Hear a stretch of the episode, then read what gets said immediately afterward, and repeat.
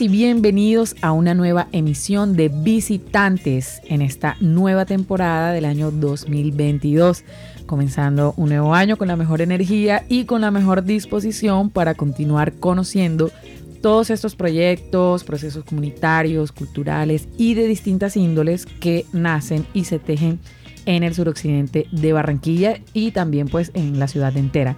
Quien les habla, Laura Senior, en este episodio de Visitantes. Hoy nuestras visitantes son Stephanie Mosquera y Aura Rodríguez, equipo coordinador de la Red de Mujeres Jóvenes Atlántico, con sede en la Fundación Casa de la Mujer en el barrio Lipaya. Esto queda al suroccidente de Barranquilla. Pero bueno, que sean ellas quienes también eh, se presenten y pues saluden a la audiencia de visitantes. Bienvenidas. Hola Lau, este, bueno, muchísimas gracias por, por la invitación. Eh, pues hoy nos da un placer estar aquí. De verdad que para nosotras es muy gratificante hablarles un poco de, de quiénes somos y qué venimos haciendo en el suroccidente de Barranquilla. Este, con todas las mujeres jóvenes y mujeres migrantes también. Mi nombre es Stephanie Paula Mosquera Salcedo, soy licenciada en Biología y Química eh, y también pues hago parte del equipo coordinador de la Red Departamental de Mujeres Jóvenes del Atlántico. Eh, bueno, primeramente agradecer este espacio y también a la audiencia que nos está escuchando. Eh, mi nombre es Aura Rodríguez, soy la psicóloga de la Red de Mujeres y acompañamos juntas este proceso coordinador.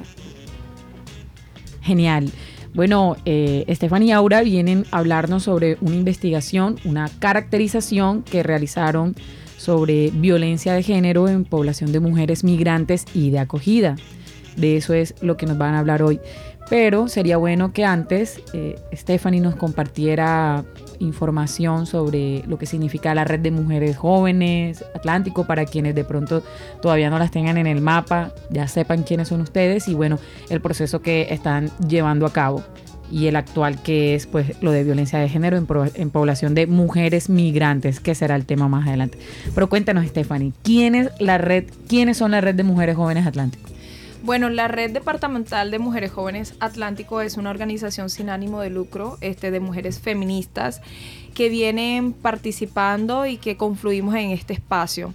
Pues nosotras tenemos nuestra sede, como lo decía Lau, eh, tenemos nuestra sede en la Fundación Casa de la Mujer, es ahí donde desarrollamos pues las diferentes actividades e iniciativas, pero también tenemos como accionar este, en, todo, en todo Barranquilla. Actualmente pues la Red Departamental de Mujeres Jóvenes del Atlántico tiene cuatro líneas de acción eh, que viene implementando, pues este año abrimos una nueva línea que es la línea eh, de salud sexual y reproductiva. Y pues también tenemos la línea de niñas, la línea de violencia y migración y la, línea, la línea de liderazgos. Son varias, varias cosas que, de verdad son muy importantes porque ayudan al empoderamiento y al, al fortalecimiento de los liderazgos de las mujeres aquí en el suroccidente de Barranquilla y la Red Departamental de Mujeres Jóvenes del Atlántico se ha posicionado como un espacio eh, de liderazgos, un espacio para que las mujeres tengamos voz y votos, para que las mujeres nos preparemos, para que las mujeres tengan la capacidad de identificar cuáles son esas violencias que, que de verdad no queremos que sigan pasando en nuestras comunidades, pero también tengan la capacidad de saber las rutas de atención, tengan la capacidad para poder identificar cuando este, una hay una manifestación de violencia que deben eh, decir no y bueno, diferentes, diferentes eh, cosas más. De acuerdo, Stephanie. Bueno, bueno, dentro de los distintos procesos que ustedes llevan a cabo, actualmente quieren compartir la, caracterización sobre violencia de género en población de mujeres migrantes y de acogida. ¿Cuándo comenzó esta caracterización? ¿Cómo fue el proceso? Y eh, principalmente, ¿cuál fue el motivo eh, que las llevó pues a hacerla, no? Bueno, Lau, el proyecto eh, todo comienza el año pasado, pues nos presentamos a la convocatoria de Fondo Lunaria, en donde quedamos con el proyecto de Mujeres Jóvenes, Violencia y Migración Un proyecto en el cual pues eh, surgió debido a que vimos como esa necesidad de poder identificar, bueno, cuáles son esas problemáticas que aquejan o cuáles son esas situaciones que aquejan a las mujeres migrantes, pero también a las de acogida, ¿no? Y cuáles son esas intersecciones este, en las cuales coincidimos como mujeres jóvenes, todas. Disculpa, antes que, que continúes. Eh, cuando, cuando llamamos acogida nos, nos referimos a cuál, para que quede claro. Eh, acogida pues es esa población que recibe a la población migrante, ¿no? En este caso pues otras mujeres que están en la comunidad y que pues son receptoras de, estas otras mujeres migrantes. Bueno, es así como, como comienza a surgir este, eh, surgir este proceso y dentro de la propuesta este, estaba esta caracterización que nos interesaba como reflexionar frente a todas las dinámicas que se vienen dando en el suroccidente de Barranquilla, ya que es una de las localidades con más recepción de, de, migrantes, ¿no? Entonces para nosotras es muy importante que las mujeres este, migrantes participaran de este espacio para que dieran también su, su voz y dijeran este, y nos manifestaran pues cuáles son esas cosas que ellas vivieron o que han vivido durante eh, ese traslado hasta Barranquilla, ¿no? Hasta el suroccidente. Y, cuál, y qué, qué, es lo que han vivido ellas. Entonces, ahora Aura nos va a comentar un poco más sobre eso, que, que de verdad salieron cosas muy, muy interesantes, que nos da muestra de que la violencia en contra de las mujeres no da tregua en ningún lado. Entonces, independientemente a que vengamos de otro lugar, todas las mujeres de una u otra forma hay muchas manifestaciones de violencia que nos, que nos afectan. Así es, Stephanie. Eh, bueno, primeramente quiero resaltar que nosotras eh, quisimos hacer esta investigación también para que, para centrarnos, pues, en toda esta inclusión social que merece tener la población migrante, porque eh, siendo receptores nosotros en el suroccidente de mucha población migrante, pues no, no, no le damos como eh, la bienvenida o la integración que se debe tener en este caso. Entonces, principalmente el objetivo de esta caracterización fue identificar todas esas violencias que se viven en el proceso migratorio y, eh, en este caso de, la migración femenina, porque ahora mismo hay gran parte de la población que está migrando son niñas jóvenes y mujeres jóvenes con sus hijos. Entonces, esto fue muy importante para nosotros poder encontrarnos en un espacio seguro como lo es la Fundación Casa de la Mujer eh, ahí fue donde hicimos los grupos focales que nos permitieron identificar los tipos de violencia. Eh, en, este, en estos grupos focales se quiso identificar cuáles son esas, esos tipos de violencia que viven las mujeres migrantes y las de acogida. Si hay alguna, algún, o sea, lo hicimos para contrastar esta información. Y pues se obtuvieron resultados muy similares, a pesar de que ah, hay mujeres que vivan aquí, también se está experimentando violencia en nuestro territorio y es muy importante resaltarlo para así por medio de, este, de esta identificación poder hacer algo al respecto. Entonces, eh, en, en, este sentido, lo que se encontraron fue que el 80% de estas mujeres, pues ellas han presenciado actos de violencia. Y, y del 100%, el 62% ha vivido en carne propia, pues, violencia de género o violencia en sus familias.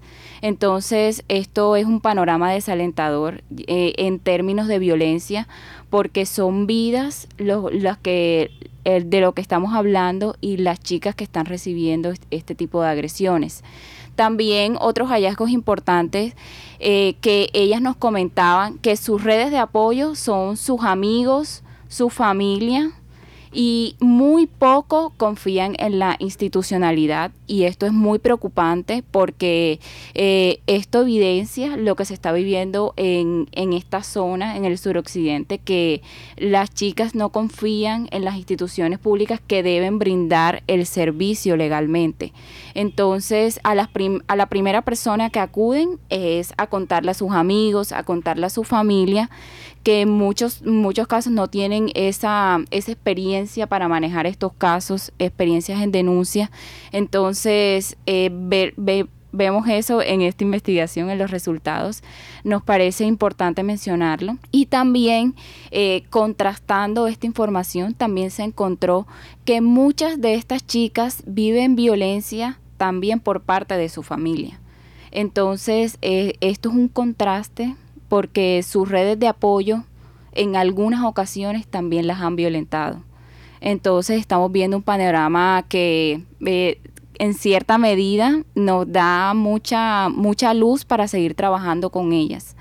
Eh, también eh, lo exploramos los lugares en donde ellas experimentaban más violencia y vemos que son lugares de espacio público en donde no deberían haber tipo de, este tipo de agresiones como acoso, xenofobia.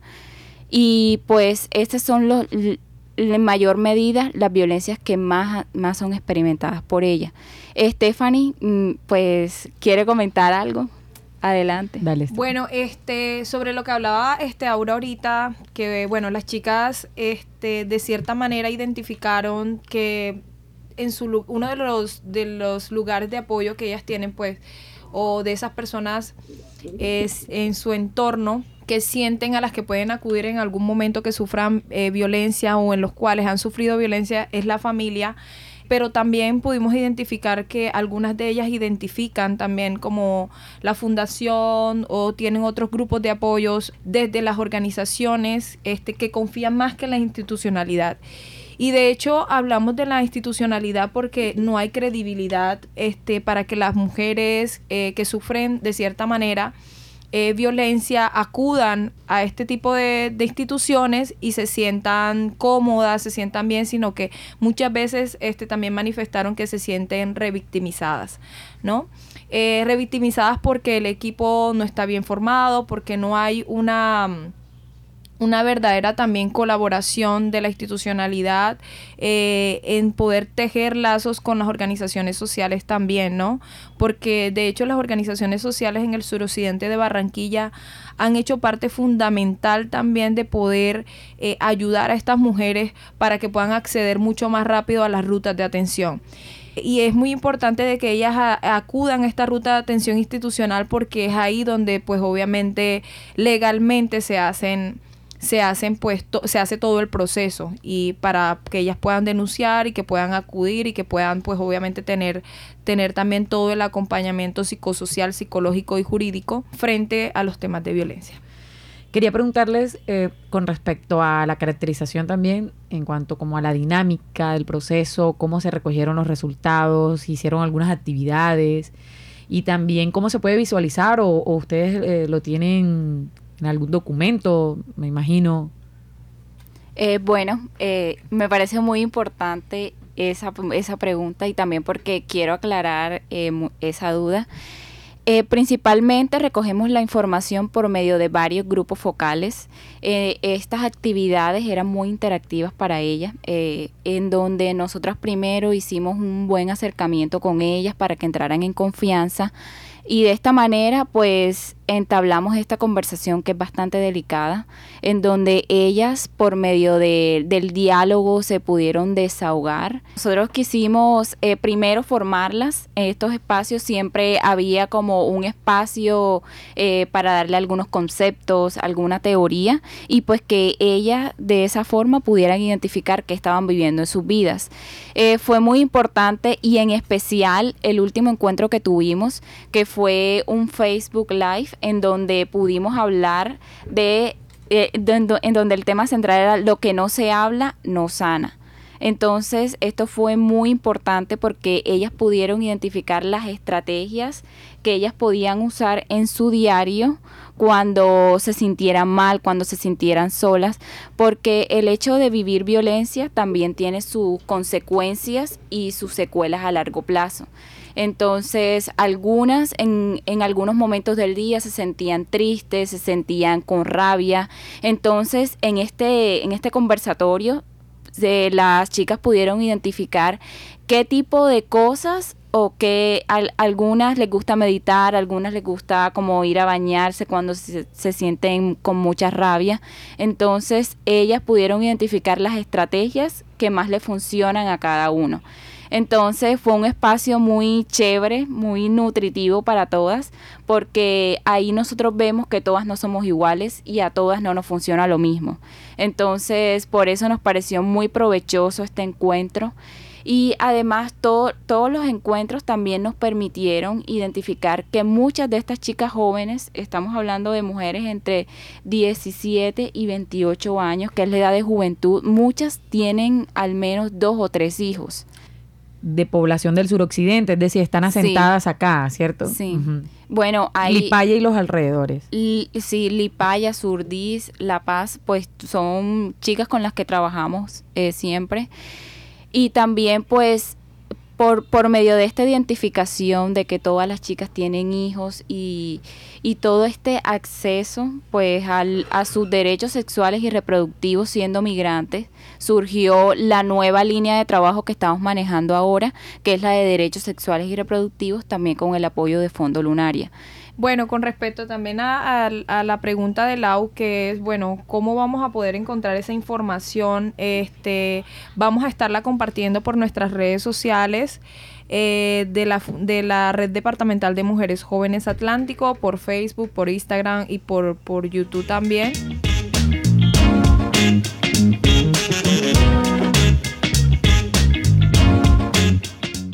Bueno, a la conversación eh, se nos suman No Ladies Villamizar y Sailis Palmar, quienes hacen parte también de la red de mujeres jóvenes Atlántico y por supuesto eh, fueron parte pues, de esta caracterización. Son dos chicas jóvenes, migrantes, que aunque ya tienen tiempito aquí, ya, ya, hablan costeñol y todo, ellas nos van a contar su experiencia, además que eh, vienen trabajando desde, de otros procesos y bueno, creo que fue justo y necesario que también se tocara el tema de, de violencias de género eh, en mujeres migrantes y fue oportuno para ustedes, ¿no? También poder expresar también todo lo que, lo que sienten con respecto al tema. ¿Qué tal, no, Lady? Saluda a la audiencia primero.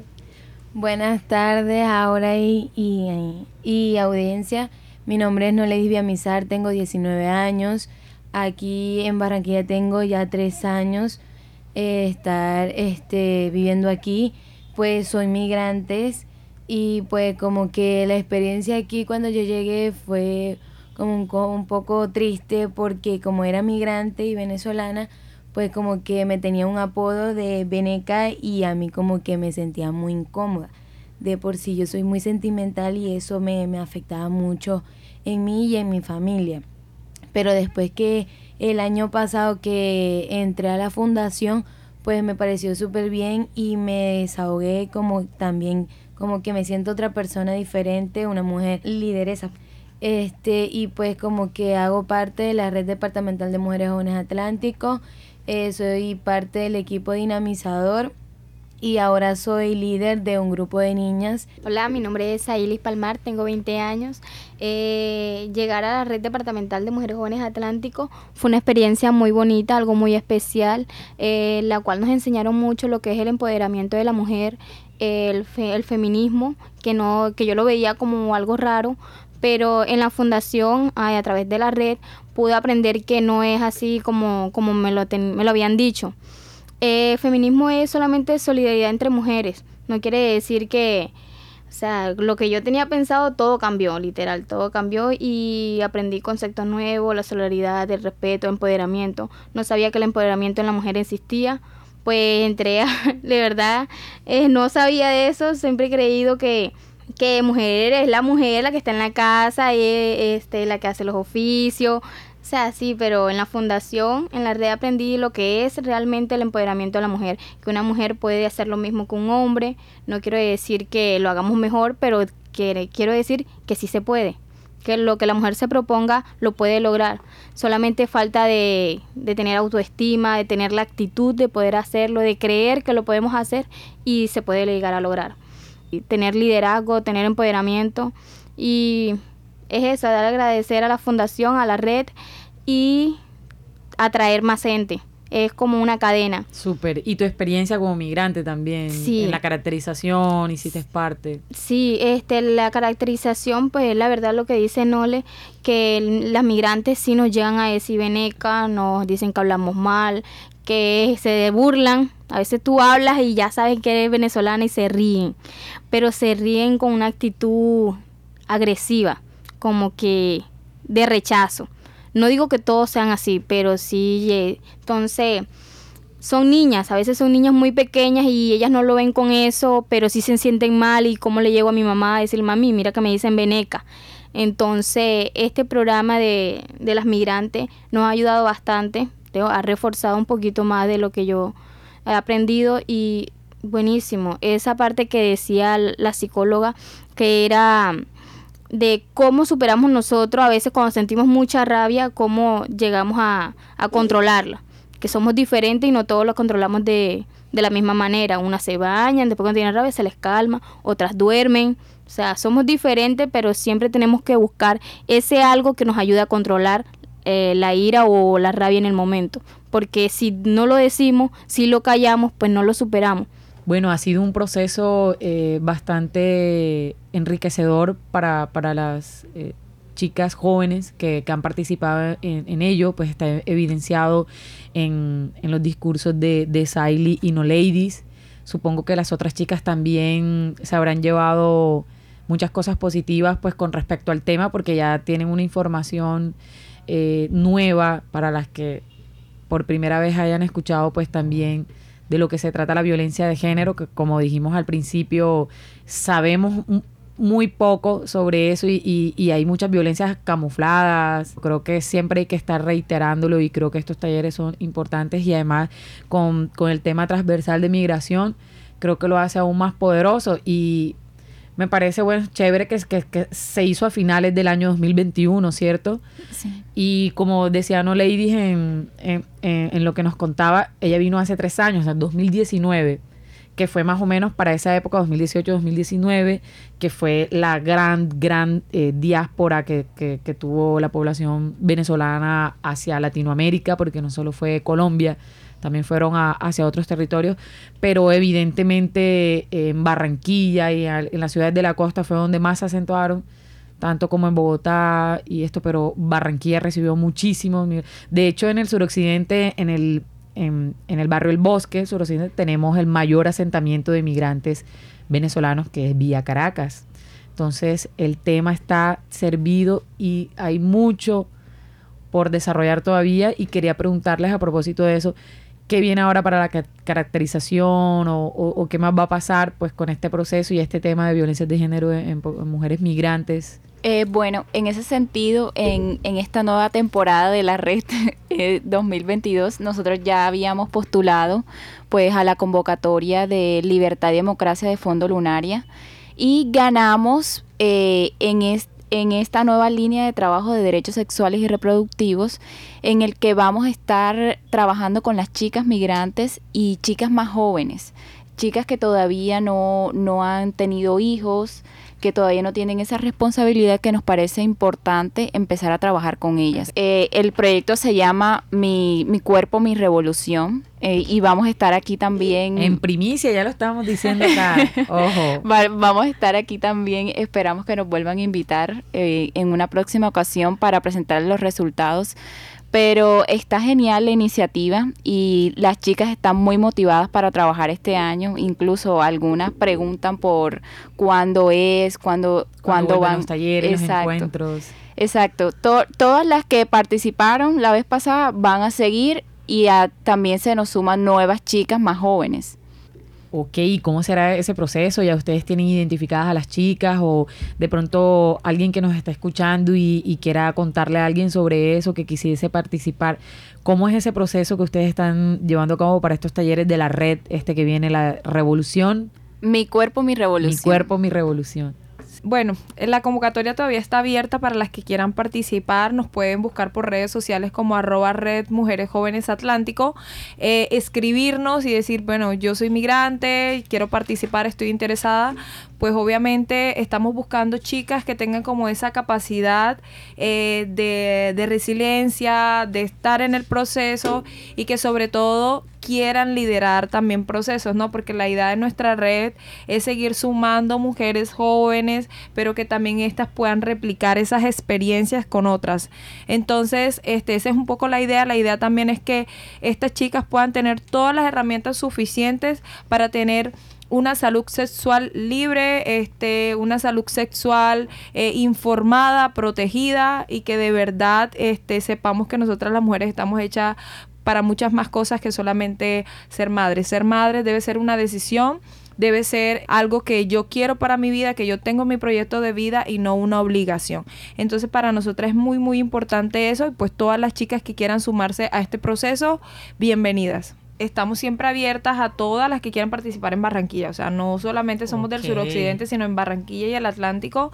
Vamos a tener también próximamente este eh, con los otros territorios de municipios del, del Atlántico. Vamos a estar trabajando también el proceso de Tejiendo Saberes, la segunda, la segunda fase. O sea, tenemos mucho trabajo mucho trabajo por hacer y es gratificante porque este va, va a extenderse nuestra red también, va a haber, pues tenemos un, un número bastante grande de participantes, tanto de niñas como migrantes, como jóvenes líderes, alrededor de unas 60 mujeres, este, más o menos, un poco más. Y pues con, con este proceso queremos como seguir abriendo nuestros brazos y decir pues que tienen un lugar de apoyo en nuestra red para hablar, para liderar y para compartir.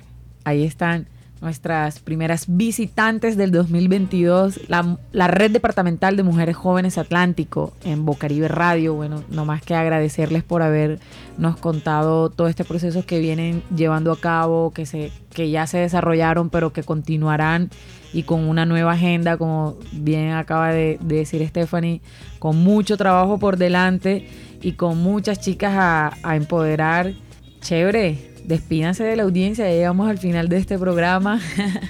Bueno, esperamos vernos en, en, otra ocasión y poder abrir el 2023 también.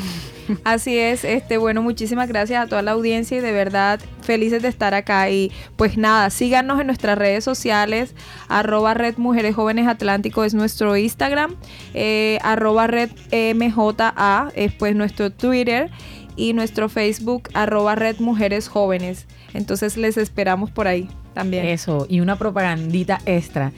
La Red Departamental de Mujeres Jóvenes aquí presente también realizó una serie de podcasts el año pasado, uh, en la que yo participé. por eso es que hago la propaganda, si no, no, mentira. Este, una, una serie de podcasts bellísima que pueden escuchar aquí en la franja infantil de Bocaribe Radio de lunes a viernes a partir de las 9 de la mañana. Se llama Voces de Niñas, así que estén atentos y atentas a las 9 de la mañana que está sonando estos programas. Esto fue Visitantes y faltan dos personas por despedirse, Calmen. Chaito. Chao. Muchas gracias de verdad por esta oportunidad de por sí que este, me gustan estos espacios porque también como que, para que sepan como que lo, lo que trabajamos, pero que también queremos que esas voces de nosotras las mujeres se escuchen porque queremos empoderar a nuestra comunidad, pues. Muchas gracias. Súper. Súper, no, Lady. Gracias, gracias por participar. Eso, bueno. Esto fue Visitantes por Bocaribe Radio en los 89.6 FM. Quien les habló, Laura Señor. Hoy con la Red Departamental de Mujeres Jóvenes Atlánticos. Sigan en sintonía.